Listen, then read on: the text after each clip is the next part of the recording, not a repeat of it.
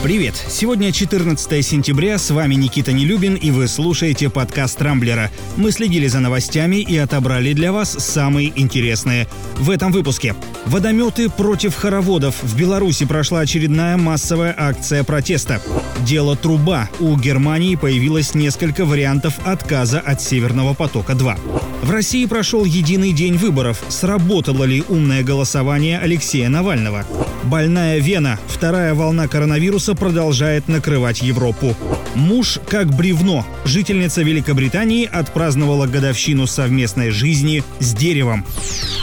Для десятков тысяч жителей Беларуси воскресенье уже перестало быть обычным нерабочим днем. Больше месяца люди продолжают выходить на мирные акции протеста, требуя отставки Александра Лукашенко и проведения новых честных выборов. Однако нелегитимный президент упорно не хочет отдавать власть, продолжая натравливать на митингующих преданных ему силовиков. Вот и накануне демонстрации по всей республике закончились очередными избиениями и задержаниями. Так, жители Бреста решили устроить в центре города огромный хоровод, который который вскоре был разогнан водометами. В Минске же еще загодя закрыли центральные станции метро, стянули в город бронетехнику и дополнительные подразделения спецназа. Несколько многотысячных колонн ходили к столичной резиденции Лукашенко и к элитному коттеджному поселку Дрозды, в котором проживает руководство страны. Но и там силовики действовали жестко и, со слов очевидцев, даже применяли светошумовые гранаты. В МВД, само собой, все отрицают.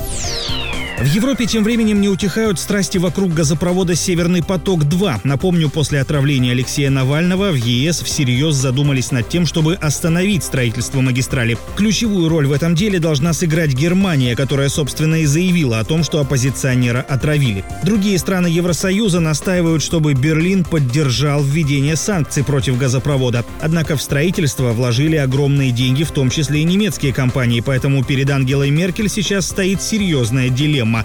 Издание «Политико» предложило канцлеру ФРГ несколько вариантов отказа от грандиозного проекта. Один из них – давление на Федеральное морское и гидрографическое агентство с целью отозвать ранее выданные разрешения на строительство. Кроме того, есть надежда, хоть и слабая, на судебные процессы с неправительственными природоохранными организациями Германии, выступающими против газопровода. Еще один вариант – возможность ограничения на импорт газа из России.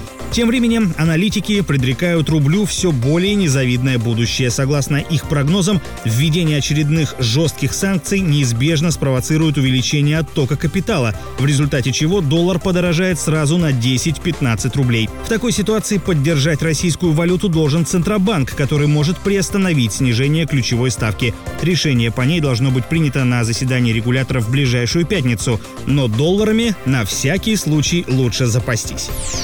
Между тем в России состоялся единый день голосования. Почти по всей стране выбирали губернаторов, депутатов местных парламентов и горсоветов.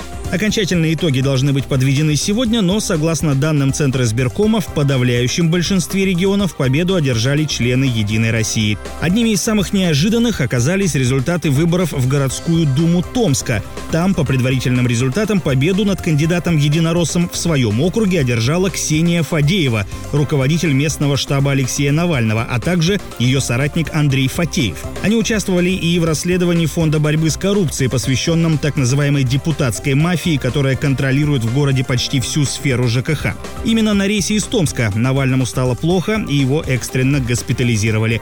А вот в Татарстане выборы убедительно выиграл действующий глава государства Рустам Миниханов, о котором ФБК несколько дней назад также снял разоблачительное расследование. Напомню, последние несколько месяцев Навальный и его команда призывали призывали всех участвовать в умном голосовании, которое, по их задумке, не позволило бы кандидатам от «Единой России» победить. Но, как видим, пока что эта стратегия еще дает сбой.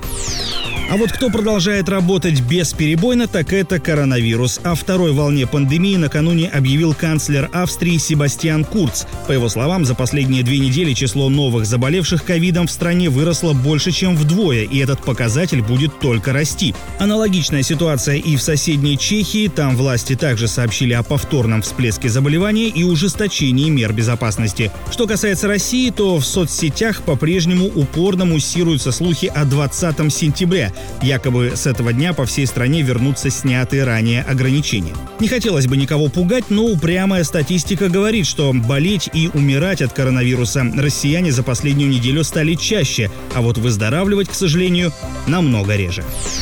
Но есть и хорошие новости. Например, жительница Великобритании отпраздновала годовщину своего замужества за деревом. Необычный союз 38-летней Кейт Каннингем из Ливерпуля и бузины, растущие в одном из городских парков, был заключен год назад.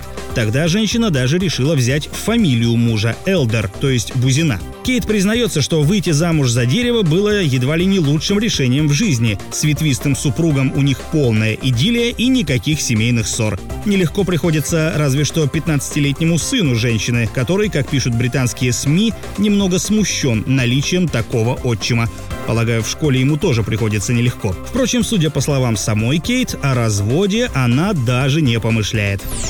На этом пока все. С вами был Никита Нелюбин. Не пропускайте интересные новости, слушайте и подписывайтесь на нас в Google подкастах и CastBox. Увидимся на rambler.ru. Счастливо!